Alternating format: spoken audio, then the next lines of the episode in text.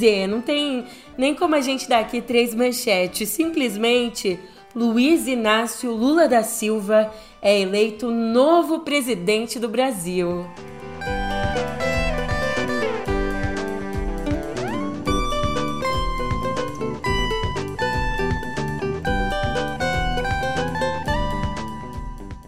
Ai, sem nós na garganta, com a voz rouca e respirando fundo como eu não respirava há tempos.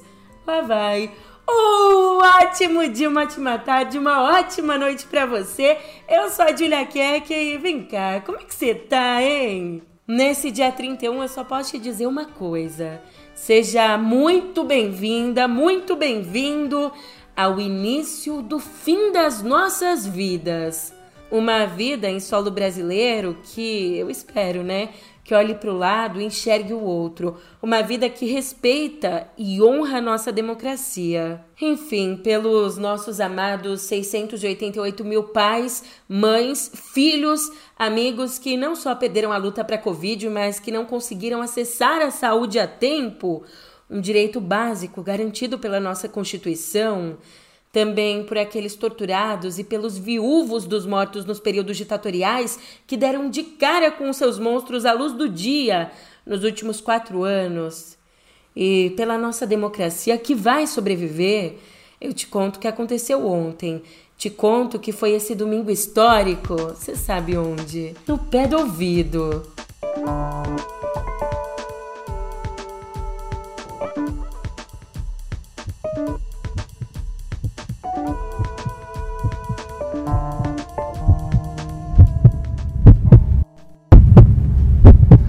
Retorna ao Palácio do Planalto para um mandato de quatro anos. Será o terceiro mandato dele. Vence, portanto, a eleição o candidato Luiz Inácio Lula da Silva Renata. Acaba de ser cravado, então, pelo TSE e isso Lula retornará para um novo mandato à frente da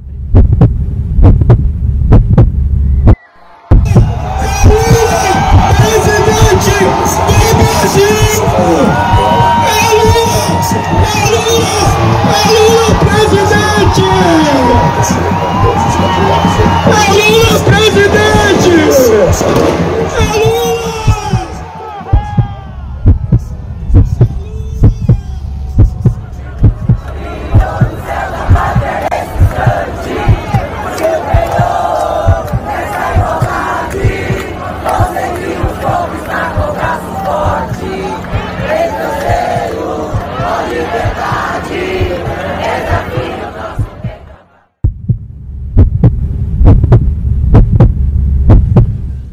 Chegamos ao final de uma das mais importantes eleições da nossa história.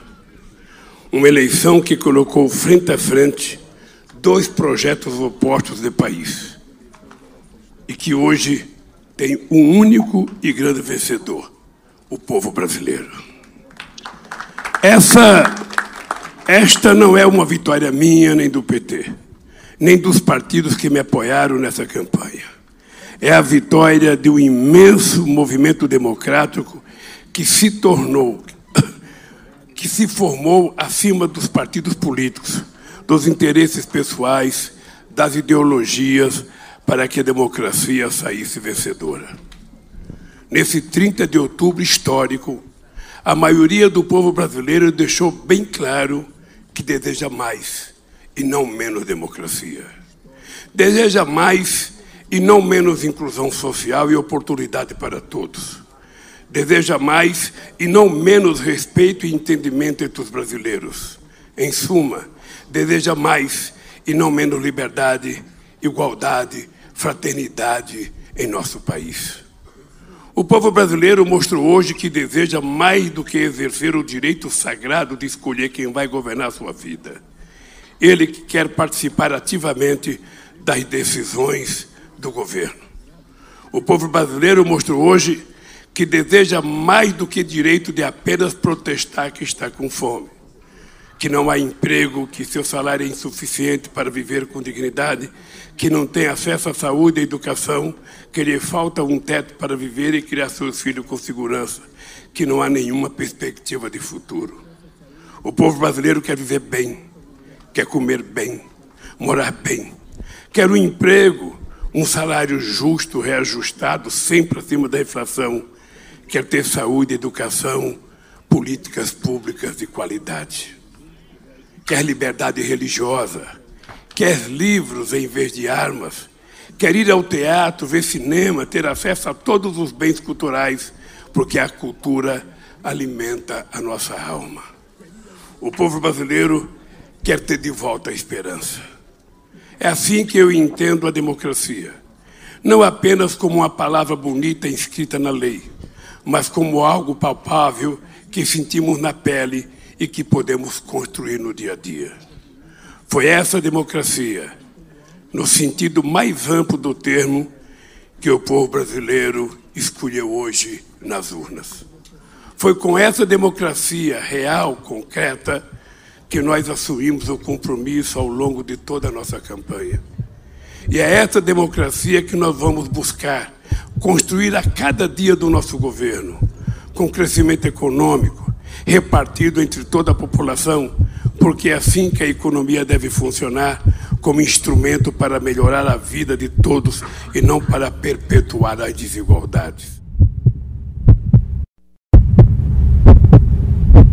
Foi com esse chamado à unidade e à reconciliação que o presidente Luiz Inácio Lula da Silva comemorou a vitória dele nesse segundo turno das eleições e também comemorou a vitória de um inédito terceiro mandato presidencial. Mas estava longe de ser uma vitória fácil. Com 60 milhões 345 mil e 825 votos, ele foi o presidente mais votado da história do Brasil. Ao mesmo tempo, foi o candidato que conquistou a vitória mais apertada no segundo turno. Isso com 50,86% dos votos válidos, contra 49,14% do presidente Jair Bolsonaro, que recebeu então 58.206.354 votos. Daí, no discurso da vitória, Lula afirmou que é hora de restabelecer a paz entre os divergentes. Cumprimentar cada companheiro, cada companheira que está aqui atrás,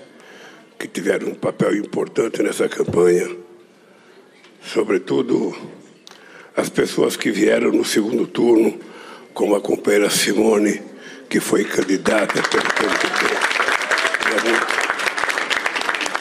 A nossa companheira Lisiane, a nossa querida senadora do estado do Maranhão, que me ajudou muito.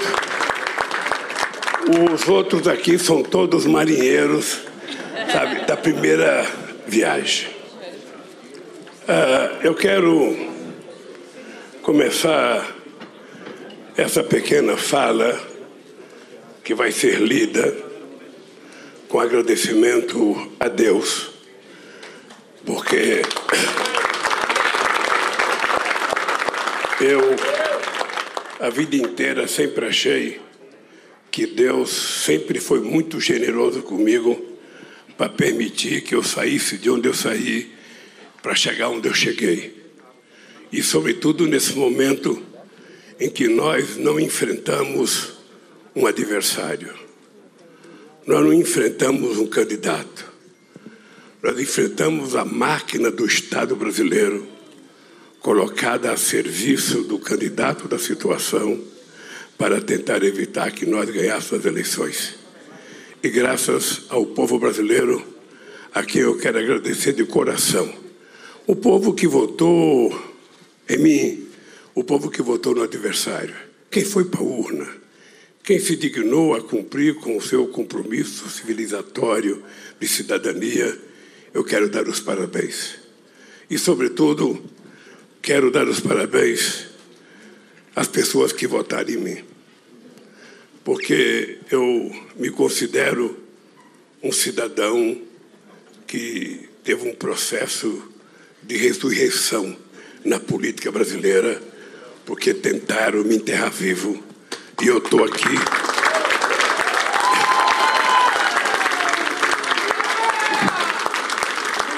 Estou aqui para governar esse país numa situação muito difícil mas eu tenho fé em Deus que, com a ajuda do povo, nós vamos encontrar uma saída para que esse país volte a viver democraticamente, harmonicamente e a gente possa, inclusive, restabelecer a paz entre as famílias, entre os divergentes, para que a gente possa construir o mundo que nós precisamos e o Brasil. E olha que o que não passou despercebido foi o fato do primeiro agradecimento que Lula fez ali na comemoração da vitória ter sido um agradecimento a Simoninha, a senadora Simone Tebet, a terceira colocada lá no primeiro turno. E desde o fim do primeiro turno, ela mergulhou de cabeça na campanha do presidente eleito e, de acordo com pessoas ligadas ao petista, Simone só não vai ocupar o ministério se ela não quiser. E entre os ministérios que estão sendo especulados para ela estão o Ministério da Educação e da Agricultura.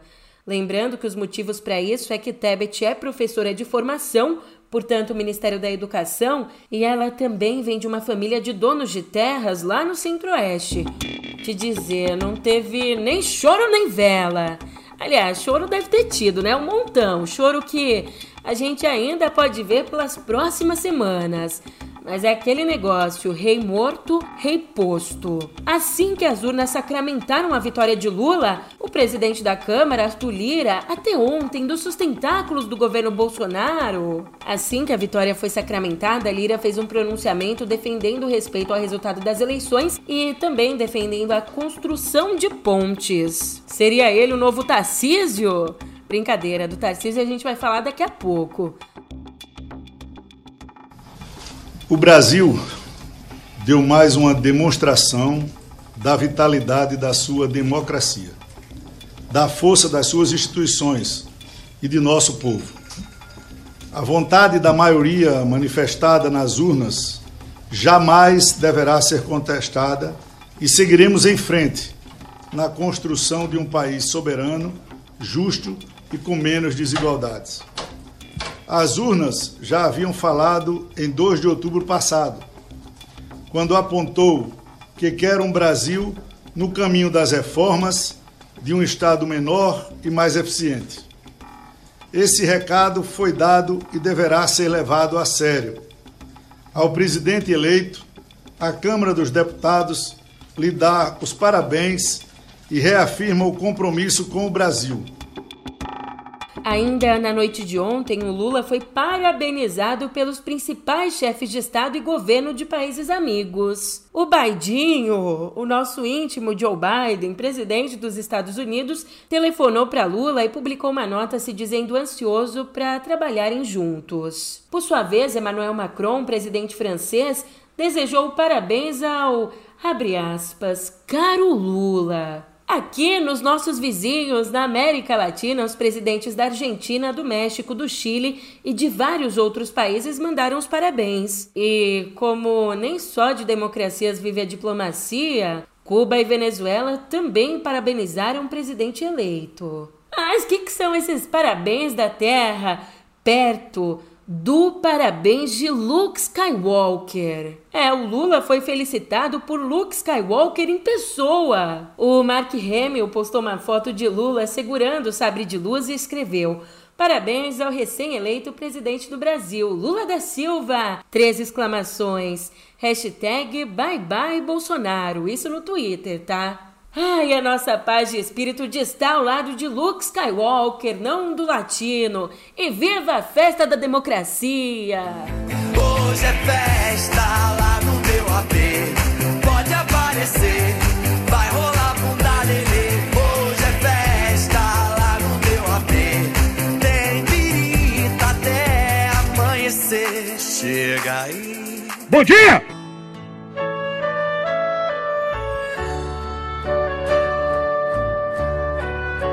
Agora, ele que foi derrotado nas urnas e que tem visto aliados como Arthur Lira acenarem para o presidente eleito Lula, o Jair Bolsonaro não se manifestou publicamente, mas o que a gente sabe é que o presidente do TSE, Alexandre de Moraes, ligou para Lula e para Bolsonaro. Daí, nessa ligação, Bolsonaro reconheceu a derrota. Aliás, como nos conta Andréa Sadi, aliados bem que tentaram conversar com o presidente depois da derrota, mas eles foram informados que Bolsonaro já estava dormindo. Mas você só tem me dado vácuo. Será que eu tenho que fazer algo pra você notar que eu existo? Jair Bolsonaro. E vale registrar que ele é o primeiro presidente da história a não conseguir se reeleger desde que essa prática foi adotada por uma emenda constitucional em 1997, há um tempão. Agora, se Bolsonaro foi dormir cedo e se agora ele vai ter um tempão pela frente para dormir, né? Já que tá desempregado, quem por enquanto não conseguiu dormir foram os apoiadores dele. Não desampare cedinho se reuniram na porta do condomínio onde ele tem uma casa, na Barra da Tijuca, na zona oeste do Rio. Alguns entoavam orações pedindo a mudança nos rumos da apuração, enquanto outros questionavam a lisura das urnas eletrônicas e, obviamente, atacavam o TSE. Chega de frescura e de mimimi? Vão ficar chorando até quando? Mas antes do resultado sair mesmo, o que não faltou foi confusão. Moraes, o presidente do TSE, declarou ontem que as operações da Polícia Rodoviária Federal não impediram que eleitores chegassem aos locais de votação e descartou ampliar o horário com as urnas abertas. Tudo isso que causou aos eleitores, eventualmente, foi o atraso. É, o atraso é, durante é, aquela é, inspeção. Mas eu volto a dizer: é, nenhum ônibus voltou para a origem. Todos foram para a sessão eleitoral e votaram. Não houve nenhum prejuízo no exercício do direito de voto. É, todos votaram.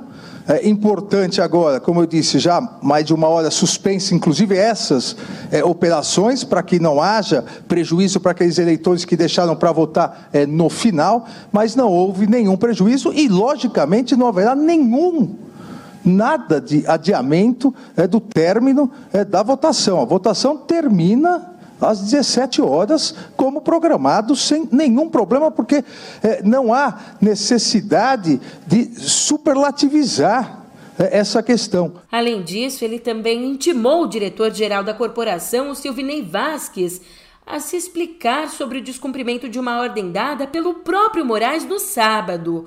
Uma ordem que proibia que a PRF e a Polícia Federal realizassem ontem operações contra o transporte público. Mas a gente sabe, mesmo com essa ordem, a PRF colocou nas ruas ações, especialmente nos estados do Nordeste, parando ônibus com eleitores sob a alegação de fiscalizar as condições dos veículos. Daí, depois da ordem de Moraes para que as operações fossem interrompidas e depois também da intimação de Vasques, a PRF divulgou uma nota dizendo que estava cumprindo imediatamente a determinação. Mas Lauro Jardim escreveu no Globo que essas operações podem ter sido orquestradas.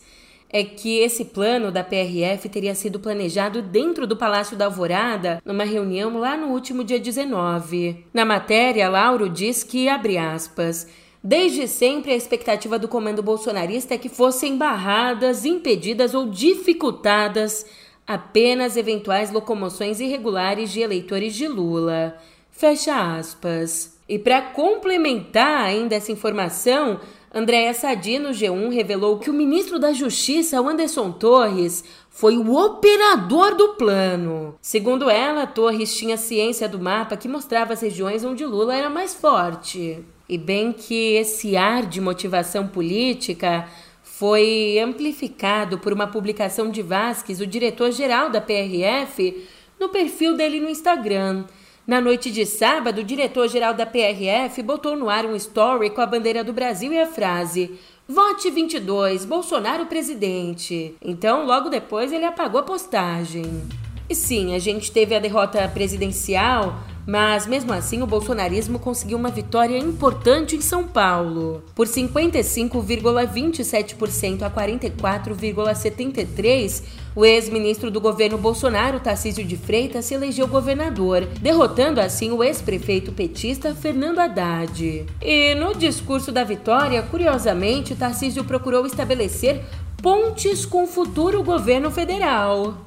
Já no Espírito Santo, onde também teve segundo turno, o bolsonarismo não deu tanta sorte. O governador Renato Casagrande, do PSB, que é um partido aliado ao PT, ele venceu o deputado Carlos Manato por 53,8% a 46,2%, Então vai comandar o estado por mais quatro anos.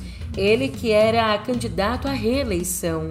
E vamos conversar sobre o Nordeste, além de garantir a eleição do presidente Lula.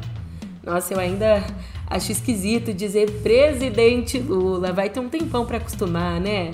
Olha, além de garantir a eleição do presidente Lula, o Nordeste trouxe vitórias expressivas para a aliança do PT no segundo turno, mas trouxe também alguns dissabores. Para começo de conversa, o partido confirmou a hegemonia na Bahia. Isso com o governador eleito Jerônimo Rodrigues, que venceu a CM Neto por 52,79% a 47,21%.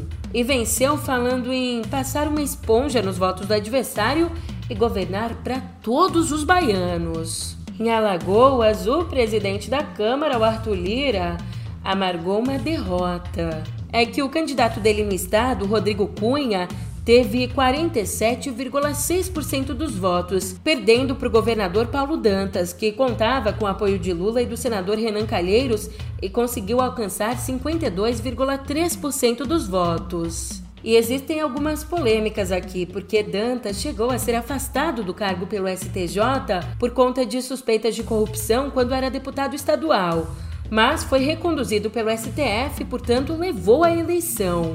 Ainda com o apoio do PT, João Azevedo foi reeleito governador da Paraíba com 52,50% dos votos. Pernambuco, por sua vez, Pernambuco foi uma derrota para Lula. A derrota peronomútil. No discurso de vitória, a governadora eleita Raquel Lira afirmou ter votado em Lula e congregado apoio de lulistas e bolsonaristas. E para conquistar essa votação, ela teve que superar a desvantagem e também a dor. Isso porque o marido dela, Fernando Lucena, morreu de infarto no primeiro dia do primeiro turno. E ali ela terminou atrás de Marília Reis. Mas, por fim, agora Raquel conseguiu uma das raras viradas no segundo turno e venceu Marília por 58,7% a 41,3%. Derrota mesmo, o PT encarou em Sergipe, onde o Rogério Carvalho obteve 48,30% dos votos, perdendo para Fábio Miditieri, que chegou a 51,7%. Ali no Rio Grande do Sul, mais que uma derrota contundente do bolsonarismo, a eleição de Eduardo Leite representou uma relativa quebra de paradigma. É que ele venceu o ex-ministro do governo Bolsonaro, Onyx Lorenzoni, por 57,12% a 42,88%, depois de ter chegado em segundo lugar na votação do último dia 2. Mas, Julia, por que, que você disse uma quebra de paradigma? É que nunca o Estado havia elegido um mesmo governador duas vezes consecutivas, por mais que, tecnicamente, Leite não tenha sido reeleito, já que ele renunciou para disputar as prévias do PSDB. E por lá, a campanha foi marcada por baixarias, incluindo declarações homofóbicas de Lorenzoni. É que Eduardo Leite, que hoje tem 37 anos, é homossexual assumido. Em Santa Catarina, o senador bolsonarista Jorginho Melo atropelou o petista Décio Lima, vencendo a eleição para o governo por, pasme, 70,69% a 29,31%. Aí, com o apoio ativo da primeira-dama Michele Bolsonaro e da senadora eleita Damaris Alves, Jorginho Melo focou a campanha dele na pauta de costumes, falando diretamente com o eleitorado conservador. E não é que o único estado do Centro-Oeste a ter segundo turno para governador? Também foi aí o primeiro do país a conhecer o vencedor do pleito nesse domingo? Às 5 horas da tarde, 16 minutos, um pouquinho depois de fechar as sessões, já com 92% das urnas apuradas, o candidato tucano Eduardo Riedel elegeu-se o novo governador do Mato Grosso do Sul. E quando as urnas marcaram 100% de apuração, ele teve 56,9% dos votos válidos contra os 43,10% do capitão Contar. Então, com esse resultado, o PSDB mantém o terceiro mandato consecutivo no estado, um dos poucos que o partido venceu esse ano. Para você ter uma ideia, além do Mato Grosso do Sul, Só o Rio Grande do Sul e Pernambuco serão governados por um PSDBista a partir do ano que vem. Na região norte, com 90,69% das urnas apuradas, o governador do Amazonas, Wilson Lima, foi reeleito com 56,99% dos votos válidos. O oponente dele, o Eduardo Braga, teve 43,01. Lembrando que, com apoio de Bolsonaro, Wilson Lima havia vencido o primeiro turno com mais de 42% dos votos, ante os até então 21% do adversário dele. E o que a gente não pode esquecer é que o primeiro mandato dele no estado foi marcado pela crise ambiental e pela crise de saúde, sobretudo quando os hospitais entraram em colapso por falta de oxigênio durante a pandemia. Enfim, na região norte, quem também foi reeleito foi o governador de Rondônia, o coronel Marcos Rocha, com 52% dos votos válidos. Ele disputou com Marcos Rogério, que recebeu 47%. E assim, mesmo sendo bolsonarista, Rocha foi impedido pela justiça de usar a imagem do presidente porque o adversário dele é do mesmo partido de Bolsonaro.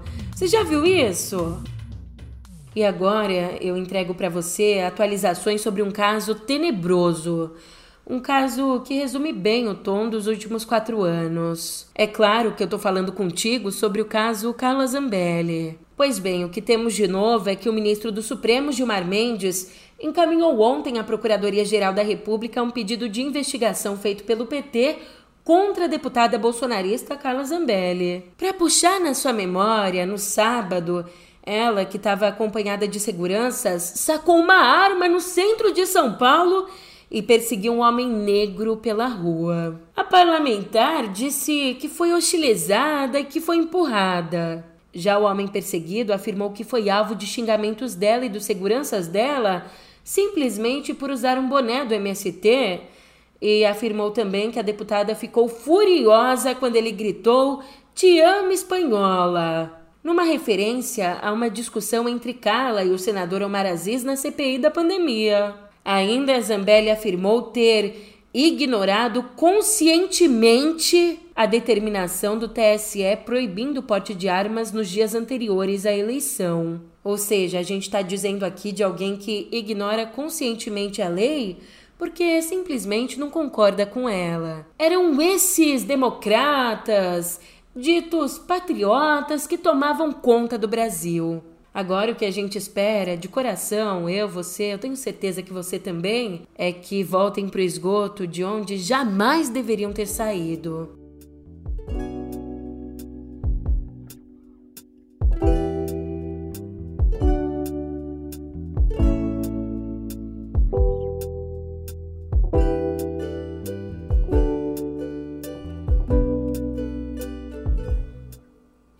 Infelizmente, aqui em Cultura eu preciso te informar de uma despedida. Morreu nessa sexta, aos 87 anos, o cantor e pianista americano Jerry Lee Lewis, um dos primeiros astros do rock and roll.